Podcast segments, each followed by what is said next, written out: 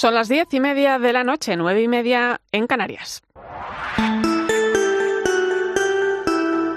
Irene Pozo. La linterna de la iglesia. Cope, estar informado.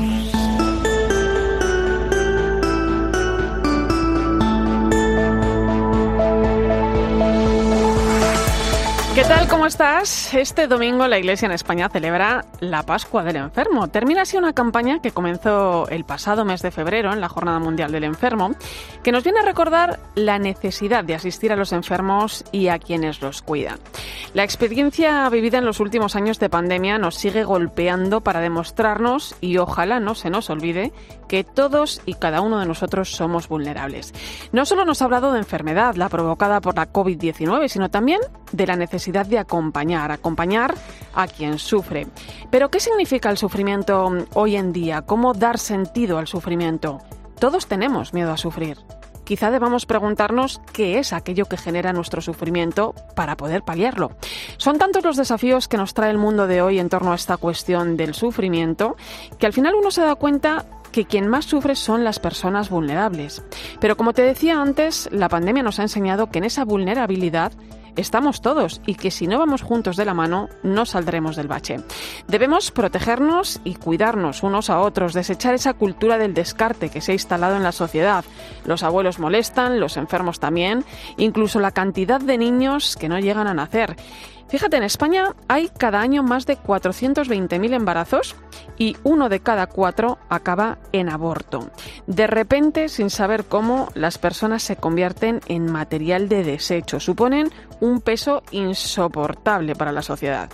La diócesis de San Feliu de Llobregat recopilaba datos en torno a la eutanasia estos días y se ve claramente cómo en aquellos países, que no son tanto, ojo, ocho, en los que la ley lleva tiempo funcionando, los casos se disparan sin control ninguno. Por ejemplo, en Canadá, en solo tres años, la eutanasia ha aumentado más del 250%. También se ve el gran negocio que supone, por seguir con el ejemplo canadiense. En este país, en 2021, la reducción del gasto sanitario rondaría los 149 millones de dólares canadienses, lo que viene a ser unos 95 millones de euros. Claro, uno se pregunta, ¿cómo va a evolucionar la ley de la eutanasia en España? Ojo, en los seis primeros meses desde su entrada en vigor, que sepamos, porque solo hay datos de 10 comunidades, ha habido 130 solicitudes, de las que se han realizado 50. A mí pensar en un solo caso me pone los pelos de punta, porque veo y confío en otras soluciones. ¿Por qué no contra el aborto trabajamos en ofrecer más ayudas a la maternidad? ¿Por qué no contra la eutanasia pensamos en los cuidados paliativos? Ante la muerte, la vida. Ante el dolor y el sufrimiento, la esperanza. ¿Cómo cambiaría el mundo si fuéramos capaces de mirar de otra manera al sufrimiento? Bienvenido a la linterna de la iglesia. Te saluda Irene Pozo en este viernes, 20 de mayo. Escuchas la linterna de la iglesia. Con Irene Pozo. Cope, estar informado. Como siempre, ya sabes que puedes acompañarnos con tus mensajes a través de las redes sociales. Estamos en Iglesia Cope en Facebook y Twitter, hoy con el hashtag linterna iglesia 20M.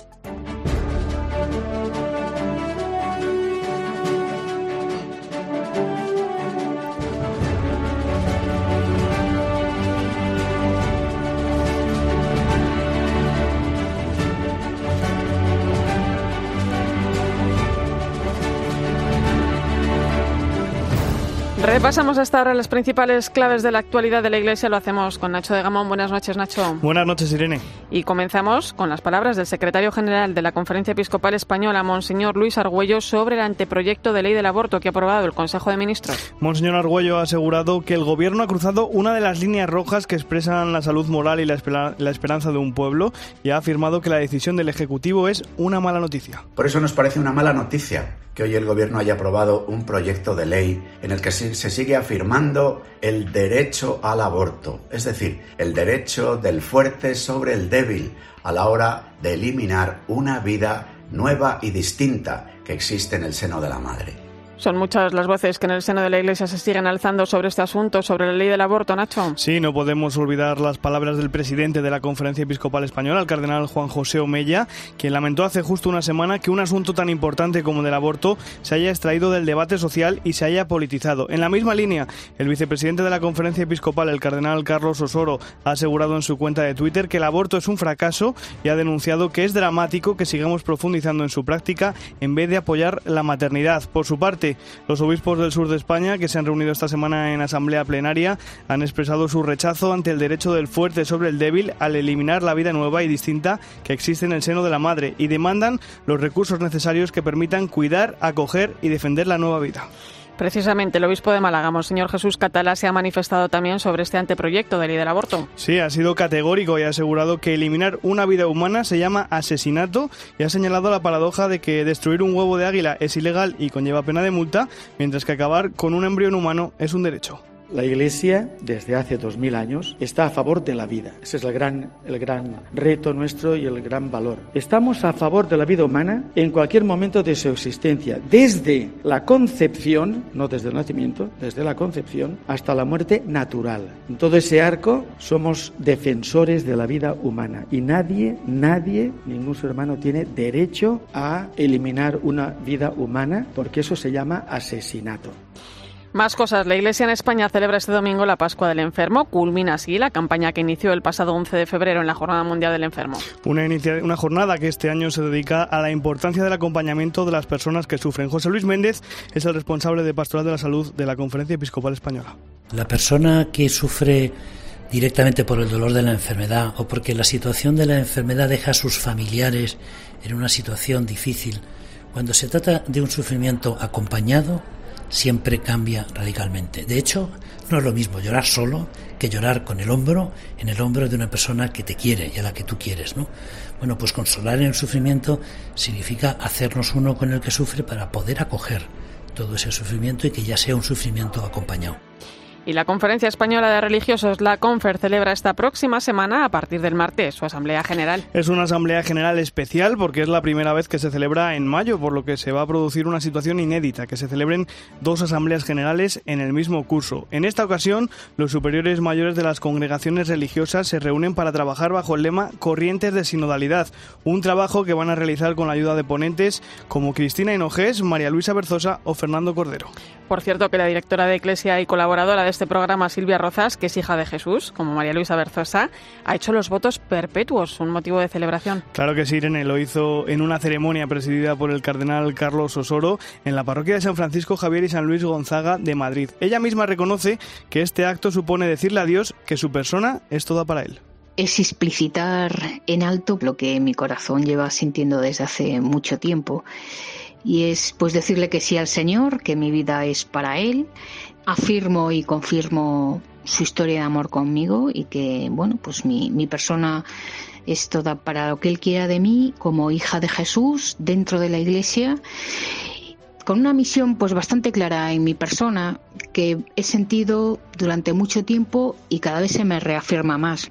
El ser llamada a anunciar el reino de Dios y a mm, denunciar las injusticias, siempre intentando crear comunión pues estará con nosotros la semana que viene para contarnos cómo lo ha vivido en primera persona. Más cosas. Urge una ley integral que tenga en cuenta a todas las víctimas de la trata de personas. Es una de las conclusiones del foro que la Fundación Pablo VI ha organizado para reflexionar sobre los retos que nos plantea en este momento la trata de personas. Ha estado moderado por la directora del Departamento de Trata de la Conferencia Episcopal Española, Marifran Sánchez, y en él han participado José Luis Segovia, abogado y vicario de Pastoral Social e Innovación del Arzobispado de Madrid, Tomás Santamaría, inspector del Cuerpo Nacional de Policía especializado en la lucha contra la trata de seres humanos, y Marta González Manchón, coordinadora del área de sensibilización del proyecto Esperanza de las religiosas adoratrices, quien señalaba el doble papel que juegan las redes sociales en el mundo de la trata. Hemos visto en los últimos años cómo ha ido aumentando la captación y el engaño, la manipulación de personas a través de Internet y de las redes sociales, de cómo se convierten en una vía para engañar, para manipular y, por ejemplo, conseguir traer a la persona aquí a España para luego explotarla. Pero también las redes sociales son capaces de ponernos en contacto con personas que pueden estar sufriendo esta situación de explotación. Precisamente las adoratrices, Nacho, han duplicado sus plazas de acogida para víctimas de trata. El proyecto que contempla la acogida temporal y el desarrollo de itinerarios de inserción laboral individualizados destinados a mujeres potenciales víctimas de explotación ha pasado de 23 plazas previstas a 53. La principal causa ha sido la situación de emergencia social derivada de la guerra de Ucrania.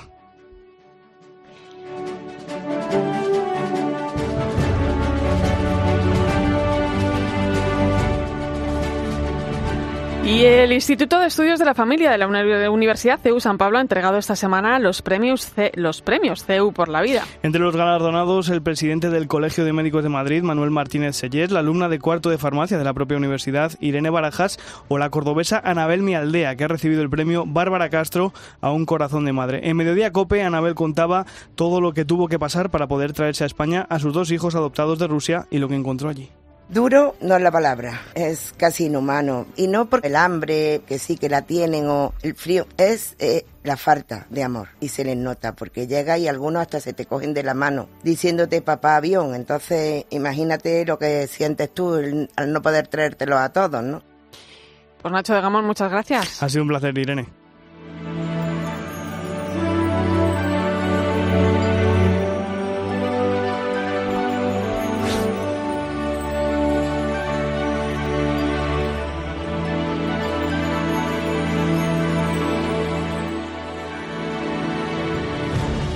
Tiempo ahora para la información de nuestras diócesis. Comenzamos en Madrid, donde desde mañana va a poder contemplarse el cuerpo incorrupto de su patrón de San Isidro, Cope Madrid, Belén Ibáñez. Buenas noches. Buenas noches, Irene. Mañana a las 12 del mediodía en la Colegiata de San Isidro, tras la Misa del Peregrino, tendrá lugar la apertura solemne del arca donde reposa el cuerpo incorrupto de San Isidro. Se podrá visitar hasta el 27 de mayo en horario de 8 de la mañana a 9 de la noche. El mismo 27 de mayo a las 9 de la noche irá en procesión hasta la Catedral de la Almudena, donde se celebrará una vigilia de oración a las 10 de la noche. Al día siguiente, el 28 de mayo a las 11 de la mañana, habrá una misa en la Catedral y después volverá en procesión a la Colegiata. Día 29 habrá una misa del peregrino a las 12 y se procederá a la solemne clausura del arca tras la oración de vísperas que darán comienzo a las 6 de la tarde.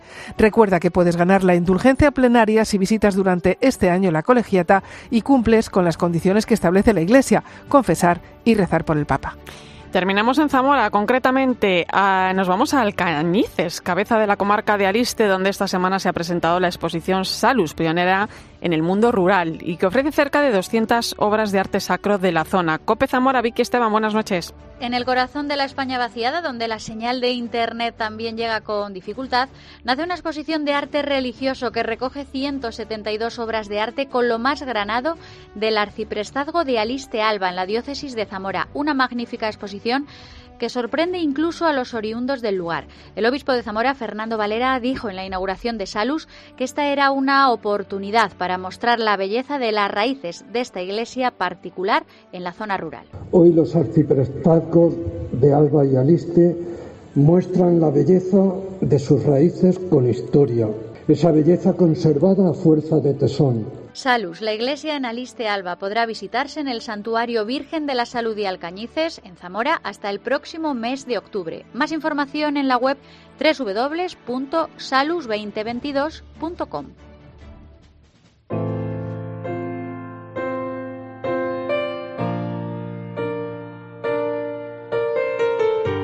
Irene Pozo. La linterna de la iglesia. Cope, estar informado.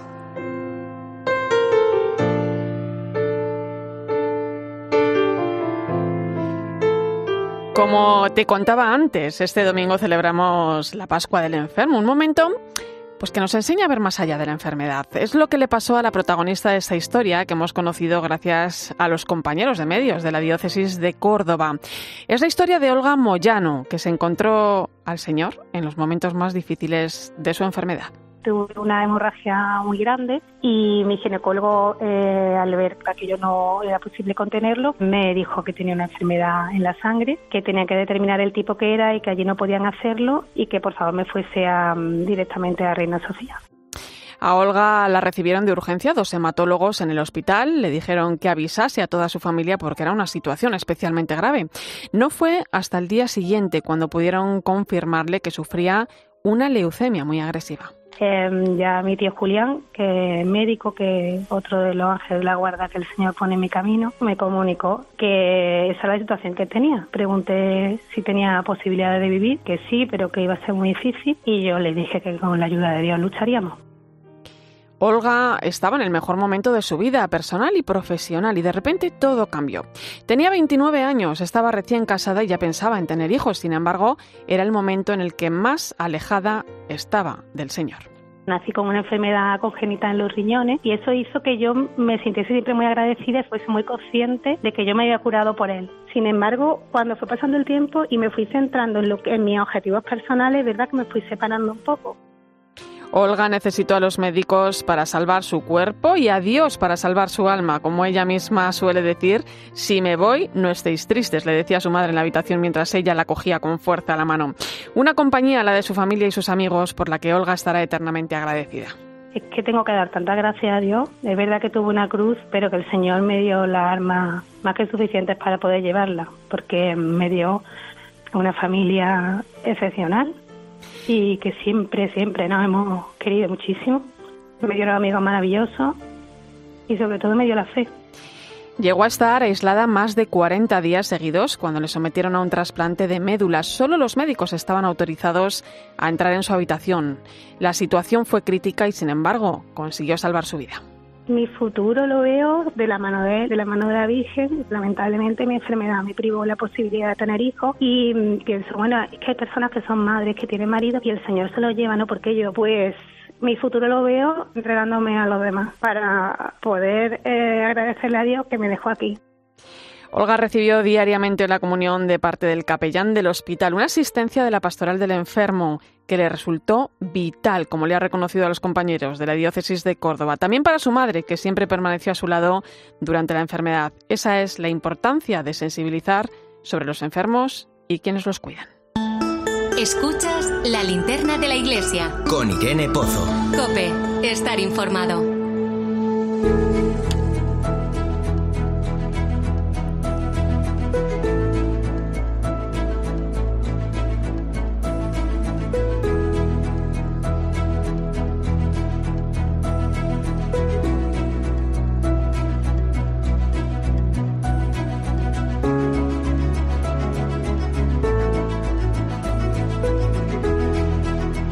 60% de los alumnos eligen cursar la asignatura de religión en las escuelas. Son más de 3 millones de niños y jóvenes.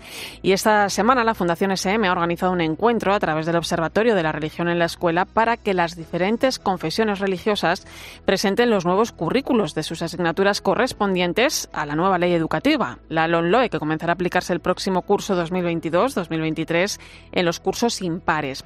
El encuentro estuvo moderado por Carlos Esteban, que es el director del Observatorio de la religión en la escuela de la Fundación SM, al que damos las buenas noches. ¿Qué tal, Carlos?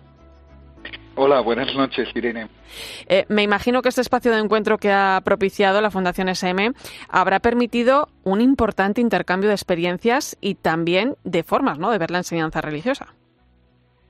Pues efectivamente, ayer fue un encuentro muy bonito en el que varias religiones, las que están en la escuela y alguna que tampoco está en la escuela, estuvieron, estuvieron hablando de la aportación del saber religioso, de la sabiduría religiosa de cada una de las religiones a la educación integral. Y ciertamente cada una pudo decir desde su identidad cuál era su aporte peculiar. Pero llamó la atención, nos llamó la atención a todos que había muchos elementos comunes compartidos hasta el punto que realmente todos estábamos diciendo que no estábamos satisfechos con el Ministerio de Educación, con la LOBLOE, porque no nos deja espacio suficiente para efectuar, para proponer nuestras contribuciones educativas. Eh, ¿Qué conclusiones, eh, Carlos, se han extraído de, bueno, habéis extraído, ¿no? Las principales confesiones religiosas en este encuentro, además de esto que me cuentas, que lógicamente siempre lo hemos dicho, ¿no? Hay más cosas que nos unen que las que nos desunen. Eso es, pues todas estábamos de acuerdo en algunas conclusiones que las investigaciones del observatorio también ponen en evidencia, y es que cuando se mira de cerca la clase de religión, cuando se mira de, cerca los profesores de religión en sus aulas, ayer había en el, en el encuentro profesores de religión islámica, profesores de religión evangélica, profesores de religión católica, ellos mismos decían, nosotros somos el mejor apoyo del otro profesor no solamente cada uno hace su confesión religiosa, sino que hacemos eh, experiencias conjuntas. Y entonces nadie veía problemas ni con los alumnos, ni con los profesores, ni con las familias.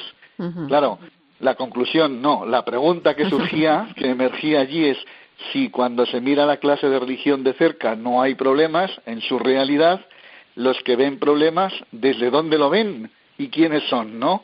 Y esto es lo que hay que empezar a, diagnosticar un poquito, ¿no? Los problemas que se ciernen sobre la clase de religión son artificiales, son provocados, son de la política educativa, son de la ideología, pero no de la pedagogía de la religión. Eh, Carlos, ¿cuáles son los retos a los que se enfrenta en estos momentos la clase de religión? Pues eh, necesitamos el primer reto que todas las confesiones religiosas ayer lo tenían claro, lo pusieron en, de manifiesto, necesitamos una mejor eh, ubicación, una mejor legislación en España, como lo tienen en Suecia, en Finlandia, en Alemania, en el ámbito anglosajón. Necesitamos una mejor, eh, un mejor tratamiento, de, por parte del sistema educativo para que las religiones puedan ocupar su espacio. Ese es un reto legislativo. Y el otro reto el segundo es que las religiones ya han aprendido a estar en la escuela y están en línea con las finalidades propias de la educación integral y son un elemento decisivo que mejora no solo la formación de cada uno de los estudiantes, es que mejora el rendimiento en general de todos los estudiantes. Em, en la actualidad en España es obligatorio que los centros ofrezcan la asignatura religión, pero es opcional que los alumnos la cursen. ¿no? ¿Qué momento vive, eh, vivimos hoy, hoy en día con esta asignatura y hacia, sobre todo hacia dónde caminamos? Bueno, yo creo que mm, lo que caminamos, ojalá, ese es el desafío, es a superar los estereotipos que todavía se mantienen sobre la enseñanza de la religión y que no permiten que los profesores de religión y las clases de religión desplieguen todo su potencial educador, todo su potencial humanizador en la escuela. Lo hacen y lo hacen muy bien, pero efectivamente contra a veces eh, las propias legislaciones que recortan permanentemente el horario, que recortan la evaluación, que no tiene efectos prácticos, pero que lo hacen para que eh, se erosione el crédito eh, académico de la asignatura de religión. Entonces necesitamos que se mejore el tratamiento legislativo y desplegar una pedagogía de la religión que ya la tenemos ahí pensada, reflexionada, publicada, una pedagogía de la religión que está en línea con lo que Europa se plantea para el 2025 de educación intercultural, de educación para la inclusión. Y claro, educar para la diversidad cultural no se puede hacer sin las culturas. Educar para la pluralidad no se puede hacer sin contar con las identidades que forman parte de esa pluralidad. Eh, Carlos, en ocasiones eh, yo te he escuchado ¿eh? hablar de bueno pues de esta etapa que afronta la enseñanza religiosa como la clase de religión 3.0. ¿Qué significa eso? Pues es una metáfora, es una expresión para, para decir que la clase de religión tiene más futuro que pasado y que la clase de religión también está dialogando con todo lo que pasa a nivel internacional con la educación, a nivel internacional con las religiones y la clase de religión hoy por hoy está preparada para los desafíos, por ejemplo, de las competencias clave del espacio europeo superior, del espacio europeo de educación. Eh, esa es la clase de religión 3.0 que eh, venimos de muy atrás, pero que no nos hemos quedado anclados atrás, que estamos preparados para el futuro. Y que está más viva que nunca, claro que sí.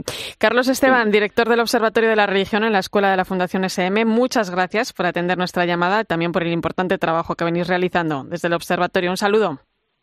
Un abrazo. Irene Pozo. La linterna de la iglesia. Cope, estar informado.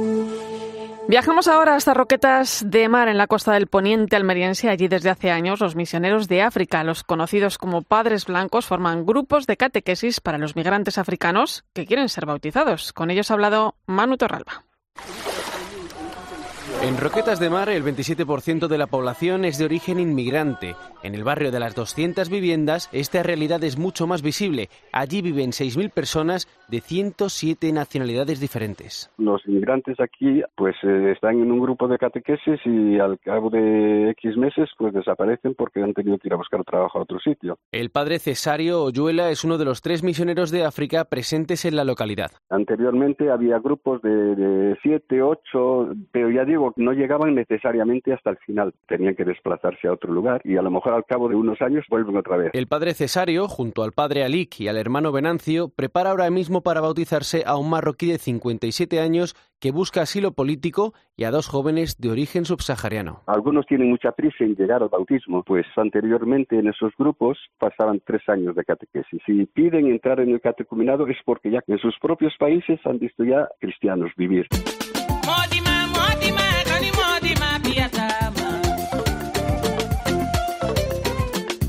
Mi nombre es Emanuel, tengo 18 años y yo estoy vive aquí en España con familia, con mi padre. Quiero convertirme en católico porque me siento mejor como católico. Emanuel es el último de los tres catecúmenos que ha llegado a Roquetas. Es de Mali y aún habla con dificultad el español. Lo poco que sabe se lo han enseñado los misioneros de África, igual que a Domingo, de Guinea-Bissau. La primera vez antes de frecuentar la iglesia, yo he visto o filmes de Jesús, ¿no? La primera vez que empecé la catequesis era la misa, me hablaba de que Jesús es un salvador, hijo de Dios, a raíz de las películas que vio sobre Cristo, Domingo se inició en el catolicismo en su país. Ahora quiere bautizarse y para ello tiene la ayuda de su catequista, el hermano Venancio, al que ha cogido ya mucho cariño. Nosotros hablamos de la, vida cristiana, conocer a Dios, ser bon, hablamos de Cristo y su madre, Dios. Venancio me ayuda, me ayuda mucho, me ayuda con libros para leer también, mejorar mi español mejor, muchas cosas y también quiero empezar también a estudiar. Domingo llegó a España hace solo tres meses, donde ya vivían sus padres y su hermana. Ahora, con la ayuda de los misioneros de África, espera formarse para tener un futuro en nuestro país.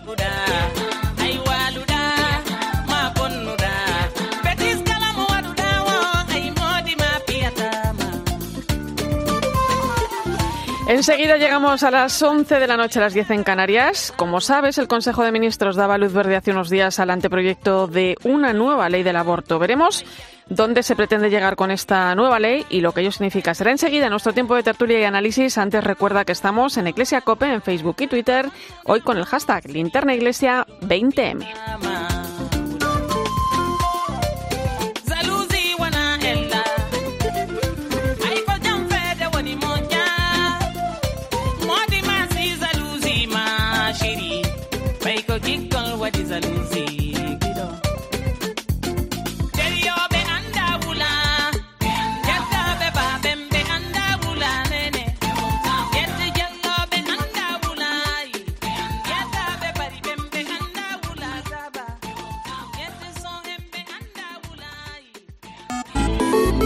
Irene Pozo en Twitter en arroba eclesiacope, En nuestro muro de Facebook, Eclesia Cope y en cope.es.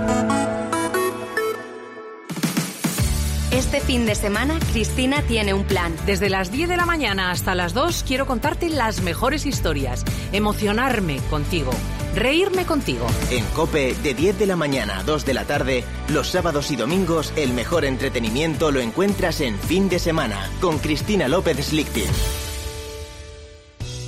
UMAS, mutua especialista en seguros para el sector educativo. Ofrecemos una solución integral para los colegios y guarderías. Daños patrimoniales, responsabilidad civil, accidentes de alumnos. Más de 800 centros ya confían en nosotros. Visítanos en umas.es. UMAS, más de 40 años de vocación de servicio.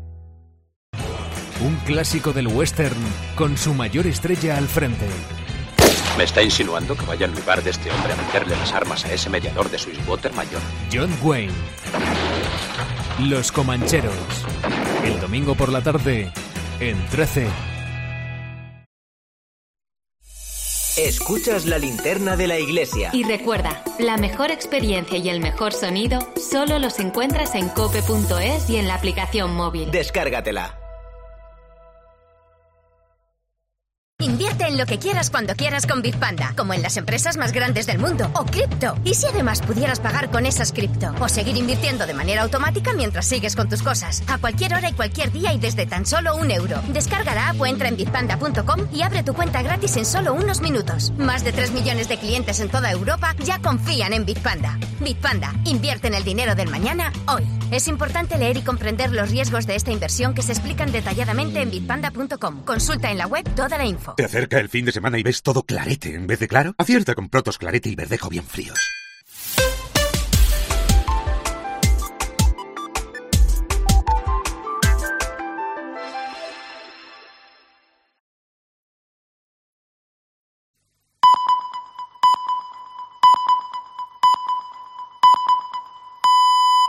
Son las 11 de la noche, las 10 en Canarias.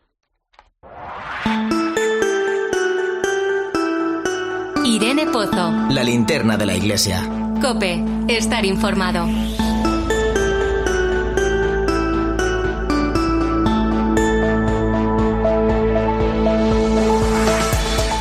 Como cada viernes a esta hora ponemos rumbo al Vaticano. Allí está nuestra corresponsal Eva Fernández. Buenas noches. Muy buenas noches, Irene. Eh, Eva, el secretario para las relaciones con los estados del Vaticano se encuentra en Ucrania. Allí está visitando los lugares más afectados por la guerra. Hoy mismo, además, comparecía en rueda de prensa. ¿Qué nos deja esta visita? Pues nos está dejando de momento imágenes muy potentes, como la oración improvisada del arzobispo Paul Gallagher ante una de las fosas comunes de la ciudad de Buja. Ha sido esta mañana y realmente las imágenes son impresionantes, ¿no? Y una importante rueda de prensa, como decías, esta misma tarde, durante la que ha reiterado la disposición de la Santa Sede para facilitar eh, un auténtico, lo ha querido subrayar en dos ocasiones, auténtico proceso de negociación que tal como él mismo explicaba, se ve cada vez con mayor claridad eh, que es el camino más eficaz para alcanzar una paz justa y permanente.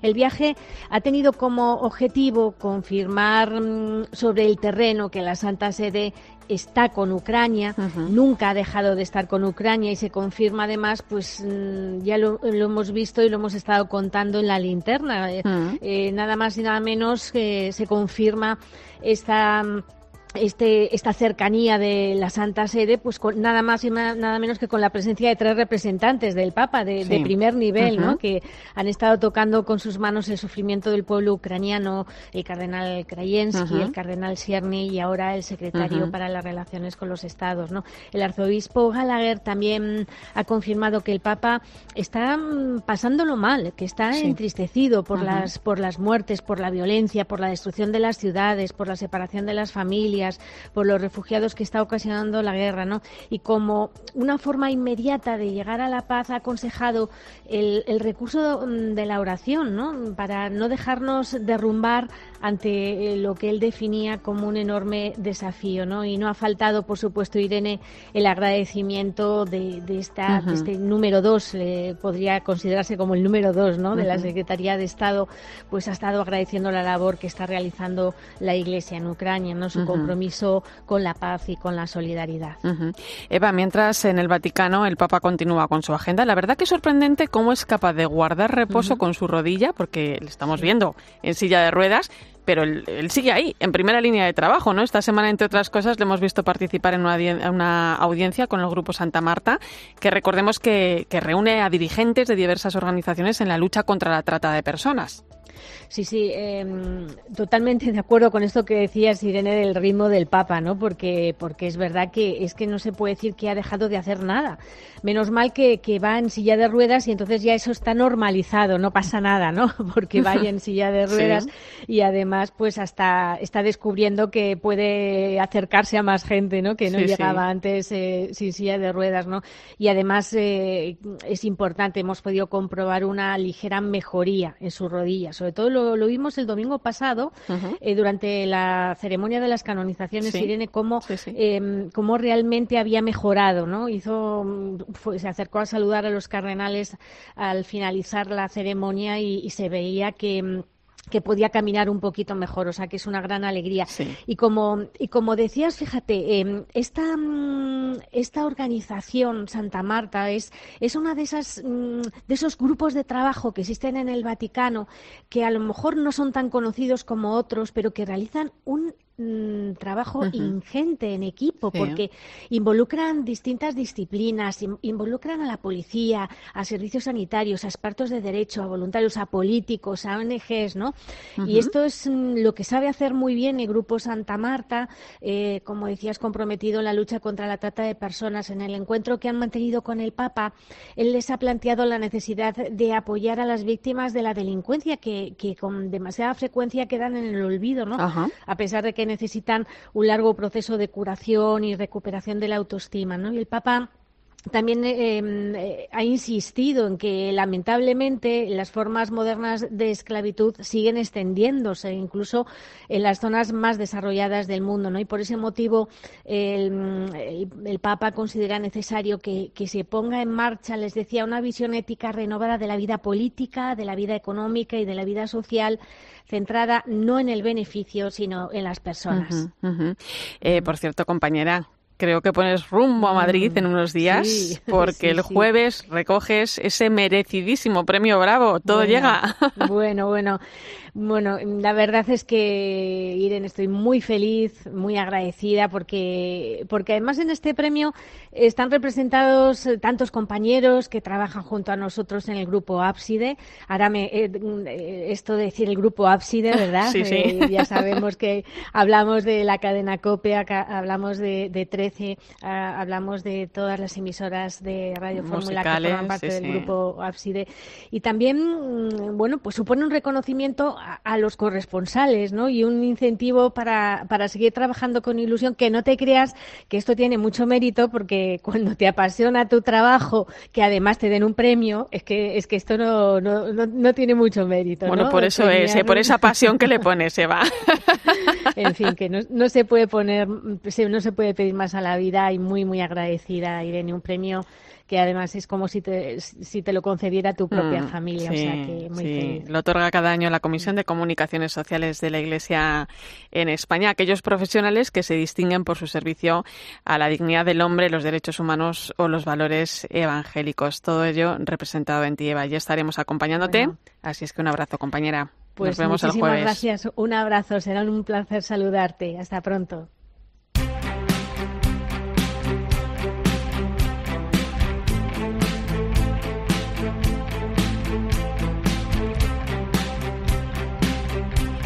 Te cuento otras noticias. El Papa ha reclamado a los países y a nosotros, los medios de comunicación, más atención a todos los conflictos bélicos olvidados por el mundo. Ha sido durante la recepción que ha mantenido esta semana con los nuevos embajadores ante la Santa Sede. Francisco les ha recordado que nunca debemos perder la esperanza en nuestros esfuerzos por construir un mundo en el que la fraternidad y la comprensión mutua prevalezcan y los desacuerdos se resuelvan por medios pacíficos.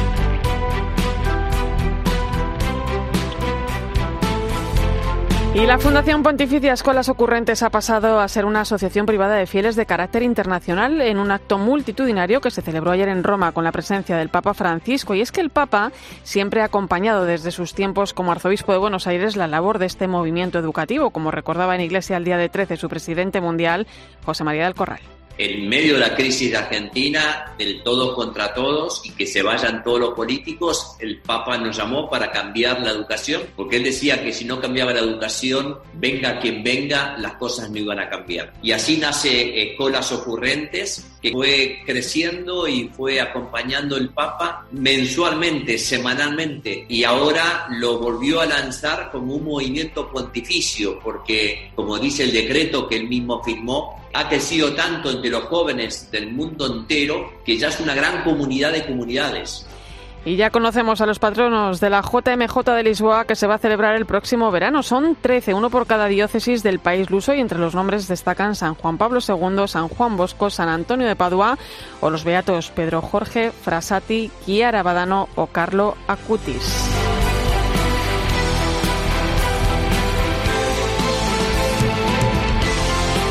Paulín Jericot, la mujer creadora del Domingo Mundial de las Misiones del DOMUN, será beatificada este próximo domingo en Lyon. Jericot trabajó desde bien pronto para mejorar las condiciones de los misioneros. Nacho de Gamón nos acerca a su figura. Conocida en todo el mundo, Pauline Marie Jaricot es una mujer extraordinaria. Nació en una familia de clase alta de Lyon, en Francia, en 1799. En su adolescencia es una muchacha guapa, coqueta, que está a la moda y se deja seducir por las ilusiones del mundo. Pero la joven atraviesa la prueba de la enfermedad y la desaparición de su madre. A los 17 años experimenta una conversión sorprendente tras escuchar una humilía sobre la vanidad en la iglesia de Saint Isier. Abandona sus joyas, decide vestirse de manera sencilla, como las obreras, y empieza a visitar y a servir a los pobres. Incluso con 17 años decide hacer un voto de castidad. Consagra así su vida a Dios y se compromete a aliviar las miserias que la rodean a través de múltiples iniciativas. Informada de la mala situación en la que se encontraban las misiones en el mundo, decide ponerse en contacto con los misioneros, dar a conocer sus necesidades y ayudarlos a través de la oración y la asistencia material. Fue así como organizó a los 19 años la recaudación de fondos para la misión, una iniciativa que se concretaría un año más tarde con la institución de la obra de la propagación de la fe, que es el origen de las obras misionales pontificias, en la que cada donante debía encontrar a otros 10 donantes, convirtiéndose así en la primera red social misionera. Escuchas la linterna de la iglesia. Con Irene Pozo. Cope, estar informado. Son las 11 y 10 minutos de la noche, las 10 y 10 en Canarias. Entramos en nuestro tiempo de tertulia hoy con el análisis de José Beltrán, director de la revista Vida Nueva. Buenas noches. Muy buenas noches. Y Fernando Vidal, profesor de la Universidad Pontificia Comillas. Bienvenido. Muchas gracias, muy buenas noches. Con nueva criatura bajo el brazo. Acabas de publicar Educar con Verne en la editorial PPC, un libro que nos transporta directamente al asombro y a la aventura casi 200 años después sigue provocando este escritor todas esas sensaciones que pretendes con esta obra, Fernando? Bueno, en un momento en el cual nuestra sociedad está entusiasmada con la tecnología y, asoma unas fuertes sombras de tecnocracia, eh, yo creo que Julio Verne nos enseña a de, nuevo ver hacia el humanismo, ¿no? Julio Verne, que siempre estuvo asociado con la ciencia del, siglo XIX, él mismo eh, desde el primer momento fue muy crítico con una ciencia que se separara de las personas y que abrazara el poder. Por lo tanto, yo creo que, nos viene a descubrir de nuevo las dimensiones de la aventura, del misterio, de la necesidad de ir mucho más allá, de abrirnos como sociedad, de recuperar de nuevo también eh, la capacidad de asombro. Y también nos trae un proyecto que al final eh, encontramos en todos sus libros, y es que la solución a cualquier aventura viene de la fraternidad, de una nueva refraternización del mundo. Yo creo que Julio Verne está más vivo que nunca y, hace de todos nosotros que seamos más niños, más jóvenes y mucho mejor personas. Y además muy buenos consejos para este mundo tan cambiante y tan desafiante ¿no? en, el que vivimos. ¿Cuál es eh, su mayor valor, no solo en los más jóvenes, eh, también en los que ya tenemos cierta edad? Bueno, lo que es capaz es de un mundo que era que tenía una ciencia muy positivista y hoy en día el positivismo está mucho más asentado en nuestro planeta, es capaz de traernos las dimensiones del misterio, las dimensiones que parece que un mundo que estaba acabado ya en su época, él, se queja de que ya no hay descubrimientos que hacer, de que parece que los imperios, el totalitarismo, el militarismo estaba cerrando el mundo, él lo que hace es abrir el mundo y lo abre con una serie de aventuras, de mitos, ¿no? Mitos que nos enseñan a descubrir en, en profundidad qué es lo que está ocurriendo. Yo creo que nos trae eh, de nuevo un mirar cara a cara el mundo, los límites del mundo, el bien y el mal, la vida y la muerte. Nos trae los grandes temas de la condición humana y es, yo creo que es un gran maestro de la humanidad, ciertamente. Yo no sé si, podemos decir que se adelantó a los tiempos o que las cosas en el fondo no pasan de moda, ¿no? Porque sobre todo en aquello, ¿no? Que interpela al, al ser humano. Eh, pero Julio Verne nos habla de ciencia, nos habla de pensamiento, nos habla de familia y también de fe. Sí, porque él era un hombre que desde el principio hasta el final de su vida se, se, definió como una persona católica, bretón además, y Dios está muy presente en todas sus obras. Él siempre, cuando comenzamos una obra de Verne, empieza con alegría y con entusiasmo, y pese a que a veces enfrente las peores cuestiones, como las extinciones de las especies, el esclavismo, eh, el mal, los monstruos que quieren destrozar el mundo, siempre todas las novelas están recorridas por un gran entusiasmo, una gran alegría y una gran confianza. Y, no solo es confianza en, la ciencia, confianza en el ser humano, confianza en la amistad, sino al final siempre es confianza en Dios, de una forma muy explícita, en la providencia, ¿no? Y tiene un papel enorme en su, en su, en su escritura. Yo creo que es un, bueno, es posiblemente el escritor, el novelista católico más difundido del mundo, que es un escritor católico para todos, ¿no? Y por eso tiene tal naturalidad Dios en sus obras. ¿no? ¿Qué hace falta para ser un Verne hoy en día? Bueno, yo creo que hace falta devolver a los jóvenes eh, la imaginación, el gusto por escribir, la conciencia de que necesitamos crear cultura, ¿no? Y a veces es verdad que nuestro sistema educativo va en la dirección contraria, eh, a diferencia de Francia, que tienen de, dos a cuatro horas semanales de filosofía todas las semanas los chavales, ¿no? Dos si estás en el, itinerario de, ciencias y cuatro si estás en el resto de itinerarios. Por tanto, necesitamos de nuevo recuperar la cultura y hacer como Francia, reforzar nuestra capacidad de lectores, de hacer cine, de hacer buen cine, de, incitar a los chavales y de incitar también a la gente que tiene una espiritualidad profunda a escribir, a pintar, a hacer música, a, comunicar a los demás desde la belleza.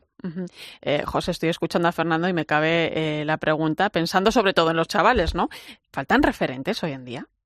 Yo creo que sí, mira, eh, y creo sobre todo que, que falta mirar la vida con más tranquilidad, ¿no? Que es lo que nos propone Verne, ¿no? Eh, una lectura de Verne, ¿no? Eh, eh, la semana pasada, hace justo una semana, estaba este país enloquecido porque España quedaba tercera en Eurovisión, ¿no? Y, y, aunque hay quien ha criticado mucho la letra de la canción y demás, pues la letra dice algo así como slow-mo, ¿no? Es decir, take a video, cojamos el vídeo, cojamos la realidad y miremoslo un poco a cámara lenta, ¿no? Y yo creo que, que eso es precisamente lo avezado que, que es Julio Verne, ¿no? Es decir, que contemplaba la realidad que tenía y era capaz de visualizarla a cámara lenta para, para no degullirlo, ¿no? Como muchas veces comemos nosotros la fast food, toda la comida, y como a veces vivimos nuestra vida, ¿no? Como una vida basura, una comida basura. Y yo creo que, que esa es la gran propuesta que nos hace Julio Verne y sobre todo la gran propuesta que nos hace Fernando Vidal para revisitar así a Julio Verne. Fernando Vidal es un poco como Julio Verne, ¿eh? tiene también ese, esa capacidad de... lo, único que los dos somos apasionados de Vigo. bueno, y, no tan atormentado, ¿eh? Y no tan atormentado como Julio Verne, que tiene su parte atormentada y Fernando no la tiene. Pero nos recordó el otro día Fernando Bonete que eh, Julio Verne, que es tan íntimo para, para, la generación de padres actuales, deberíamos sentarnos con nuestros hijos a, leer Julio Verne, ¿no? Y a, comprender, a revisitar Julio Verne. Y el libro nos ayuda a comprenderlo en profundidad, ¿no? Ahí quiero ir. ¿eh? ¿Cómo podemos hacer para que estos valores como los que nos muestra Julio Verne en sus obras, no desaparezcan en el tiempo. Es decir, que generación tras generación sigamos disfrutando y sigamos contagiándonos de ello. Bueno, hay un montón de historias, es que realmente tenemos un patrimonio cultural, artístico, humanista en general y religioso en especial tan grande, con tan buenas historias. Entonces, simplemente el que cojamos Julio Verne, el que lo comprendamos en profundidad. En el libro hemos analizado varias de sus novelas para que se vea el significado profundo que tiene, ¿no? Y la carga crítica que tiene. Y, una vez comprendida la novela, empezar a leerla con los hijos, ¿no? Y, que ellos vayan comprendiendo la importancia que tiene el libro, la importancia de pensar, la importancia de, de también de quedarte admirado y asombrado ante esas visiones de Verne, ante esos, esas máquinas, esos viajes, ¿no? Y yo creo que trabajar esas dimensiones del asombro, del misterio, de la aventura, eh, es algo que no se olvida, porque al final lo que más te importa y lo que más vas a recordar no es 20.000 eh, leguas de viaje submarino o la vuelta al mundo en 80 días, sino es a tu padre o a tu madre contándote esa historia desde que eras niño.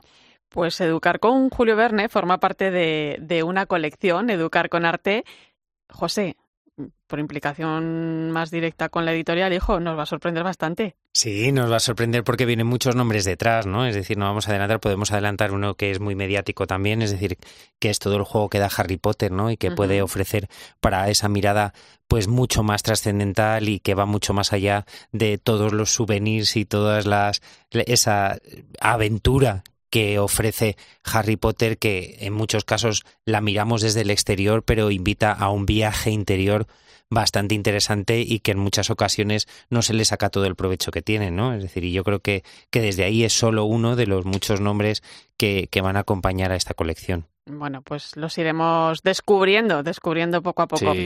Nos ponemos serios porque, bueno, porque el tema es serio. El pasado martes el Consejo de Ministros aprobó el anteproyecto de una nueva ley del aborto, una norma que si logra aprobarse en el Congreso de los Diputados, entre otras cosas va a permitir pues que las menores de 16 años puedan abortar sin el consentimiento de sus padres, se elimina el periodo de reflexión de tres días y la obligación de proporcionar información sobre ayudas y recursos disponibles para la maternidad no sea que la madre se arrepienta. En fin, que, que yo creo que, estamos dando pasos atrás. ¿Cómo valoráis esto? Pues mira, con, con esa preocupación, ¿no? Es decir, eh, eh, de facto, ¿no? Ese, ese cambio a otra vez a los 16, 17 años ya lo habíamos vivido con, con la ley Zapatero. Para mí me parece especialmente preocupante ese matiz y ese añadido, uno, ¿no? De, de ese periodo de reflexión, es decir, el, el que cualquier decisión en esta vida, ¿no? Y, y más ese tipo de decisiones, el que sean fruto de un arranque, se puede pagar y se paga muy muy caro, como luego lo saben muchas de las mujeres que, que lamentablemente han dado ese paso. Y me preocupa lo que no está en, en la ley, ¿no? En ese anteproyecto de ley, que es el proteger la maternidad y el apostar por, por apoyar a las madres que están o a las futuras madres que están en dificultades, ¿no? Es decir, volvemos a lo mismo, a lo mismo que con la ley de eutanasia. Eso es decir, es.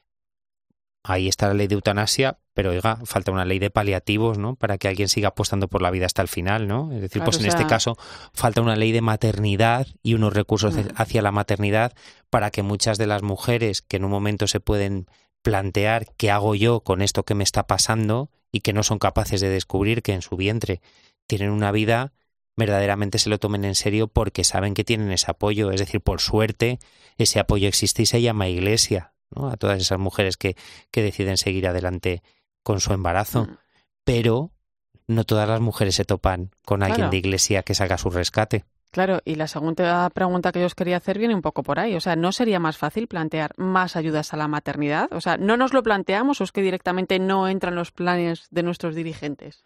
Bueno, es que en este mundo es cada vez más complicado ser madre, ¿no? Es decir, que es un mundo en el cual el propio, la propia dinámica de trabajo, el utilitarismo, el fuerte individualismo eh, eh, hace cada vez más contracultural ser madre.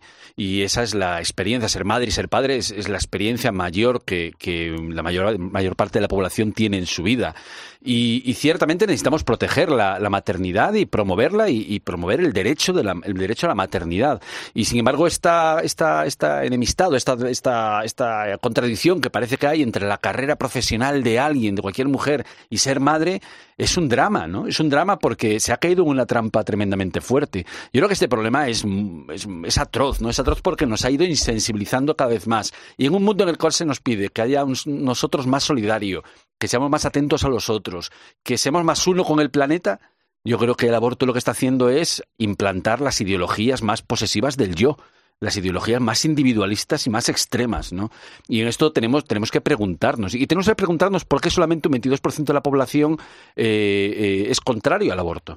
¿Por qué una causa tan justa como este, tan clara, no alcanza eh, acu- acuerdo y no alcanza más apoyo. Yo creo que aquí lo que tenemos es un, un fuerte enfrentamiento originado en Estados Unidos entre el movimiento teocón y el ultrafeminismo que, que, ha hecho de esto una cuestión ideológica y de enfrentamiento brutal y que se ha proyectado al resto del planeta. No estamos hablando sobre el niño no nacido, estamos hablando sobre una ideología y una serie de enfrentamientos que van más allá de la cuestión. Y se están haciendo cosas muy buenas, pero yo creo que necesitamos revisar cuál es la estrategia provida para poder realmente que ese 22% eh, al menos Sí, asuma más, más apoyo. ¿no? Sí, porque además estamos ante un problema, un problema social. Está claro que la Iglesia, lo hemos escuchado además antes, tiene que pronunciarse ante estas cosas porque Sin duda. precisamente el cuidado de la vida no está en su ADN, eh, eh, pero no deja de ser un problema social, ¿no? Eh, un poco la pregunta que ponía sobre la mesa, Fernando, o sea, que hace falta eh, que se dé para ser conscientes ¿no? de lo que estamos poniendo sobre la mesa. Es decir, el cuidado de la vida es una cuestión en la que hay que trabajar a corto y a largo plazo. A corto para que estas leyes no avancen, a largo para que la conciencia de la vida y no de la muerte cale en la sociedad. Pues fíjate, eh, Má- Máximo Borghesi lo, lo indicaba el otro día en la presentación de su libro Desafío Francisco. Las tres grandes cuestiones, eh, todo el matrimonio homosexual, eutanasia y aborto, que fueron planteados en términos hiperideológicos en Estados Unidos, eh, en ese gran enfrentamiento de esa guerra cultural que tienen ellos planteada, o de esa forma planteada, nos han envenenado a todos. Porque otras cuestiones que han venido después como la maternidad subrogada, eh, la abolición de la prostitución, pornografía, trata, se ha llegado a convergencias y a convergencias improbables entre la comunidad católica y el feminismo eh, más radical. ¿Por qué estas cuestiones están encasquilladas? Porque hay un atasco tan fuerte y cuanto más empujamos, más se atasca todo. O sea, yo creo que aquí hay algo que, que atenta contra el sentido común, ¿no? que va más allá de las ideologías o de posiciones políticas. Necesitamos rebajar el pistón, necesitamos dar unos pasos atrás y mirar la realidad compasivamente y ayudar a los demás a, a salir de la pura reacción ideológica. Esto no va sobre la Iglesia, esto va sobre las vidas no nacidas. Sí, yo creo que lo básico es más pedagogía, pero pedagogía también entre los propios cristianos y entre los propios creyentes del por qué sí, por qué no. Y sobre todo, menos cultura del descarte. Es decir, eh, el, el mirar todo desde una mirada utilitarista y de esto vale, esto no vale, esto me conviene, esto no me conviene, esto me apetece, esto no esto me me sirve, esto no me sirve. O sea, tratar Sí. como, Tal como cual, ma- es decir, materiales de desecho. Hemos entrado, hemos entrado en, en una categorización de lo efectivo y de lo de no efectivo y, y de tener claro que la vida humana también tiene su, su momento de obsolescencia como si fuera una lavadora, ¿no? Y, y no es así.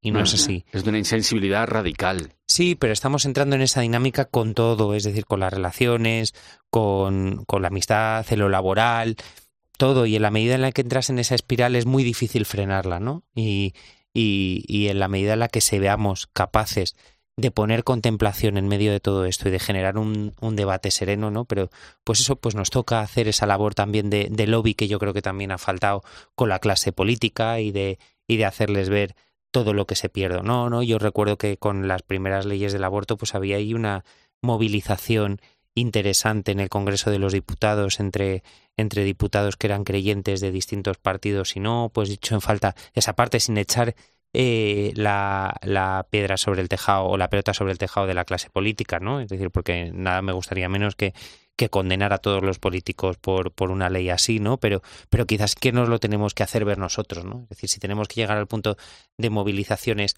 a posteriori y del recurso de pataleo a posteriori, significa que a lo mejor antes no hemos hecho todo lo que podríamos para hacer esa sensibilización o lo que nos pide el Papa, que era lo que le dijo Francisco a la cúpula de la conferencia episcopal cuando estuvo. La objeción de conciencia está muy bien, pero nuestra gran labor de pico y pala es la promoción de conciencia. Sí, Ujú, totalmente Eso es de acuerdo. importante. Bueno, pues a ver cómo avanza, porque al final lo que pasa es, bueno, pues que normalizamos las situaciones también, ¿no? Lo estamos viendo también en otros países, con la ley de la eutanasia, por ejemplo. Y luego también hay otro aspecto importante, ¿no? Los términos que empleamos, ¿no? Es que estamos hablando de derecho al aborto, estamos hablando de derecho a la muerte. No es un derecho, no en puede, no fin. puede ser un derecho. Y además derecho solo de la mujer y del padre es, es brutal, ¿no? la objeción de conciencia que decía, que decía José Beltrán. Muchas cosas sobre la mesa que iremos viendo en sucesivos programas. Un placer, como siempre. Gracias, José Beltrán. Un placer. Y Fernando Vidal, hasta otra. Hasta otra, muy contento. Y ahora te dejo con el partidazo de Cope y Joseba Larrañaga. Gracias por acompañarme esta noche en la linterna de la iglesia.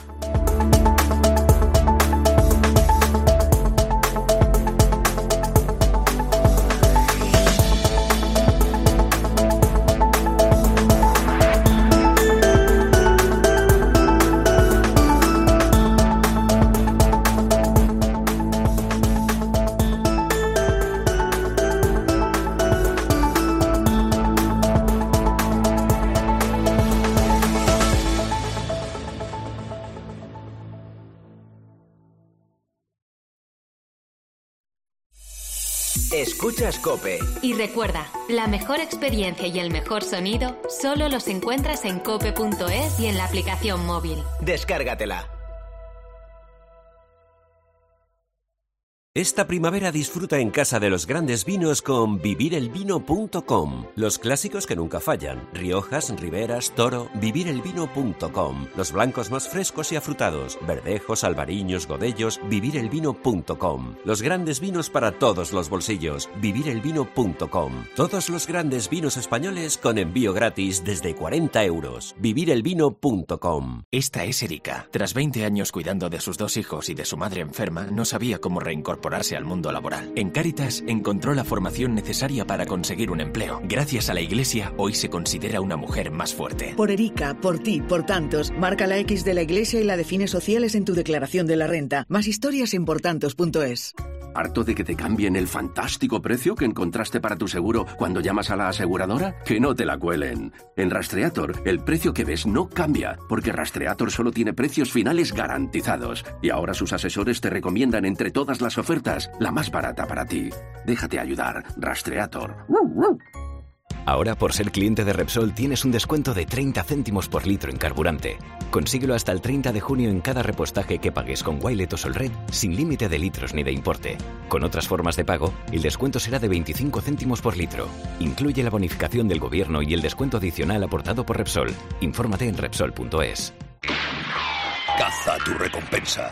Dos gafas de marca con antirreflejantes por solo 89 euros. Infórmate en soloptical.com.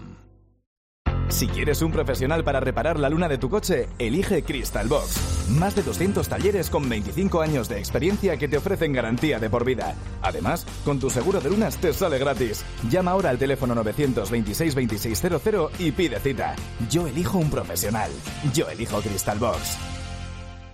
Ahora más que nunca necesita respuestas y en COPE las preguntas las hace Carlos Herrera con los protagonistas de la actualidad. Jordi Sevilla, economista, eh, exministro. Hay jóvenes que ven a jubilados con pensiones mayores que los sueldos que ellos tienen, que son los que tienen que mantener a los nuevos jubilados. A mí me parece que esa es en este momento la brecha más eh, sangrante. Quiero saludar ahora al eurodiputado don Javier Zarzalejos, vicepresidente de una comisión especial para investigar las injerencias extranjeras en los procesos democráticos. La comisión pidió que había que investigar los vínculos entre estos dirigentes secesionistas catalanes y Rusia. ¿no? De lunes a viernes desde las 6 de la mañana, todo pasa en Herrera en Cope.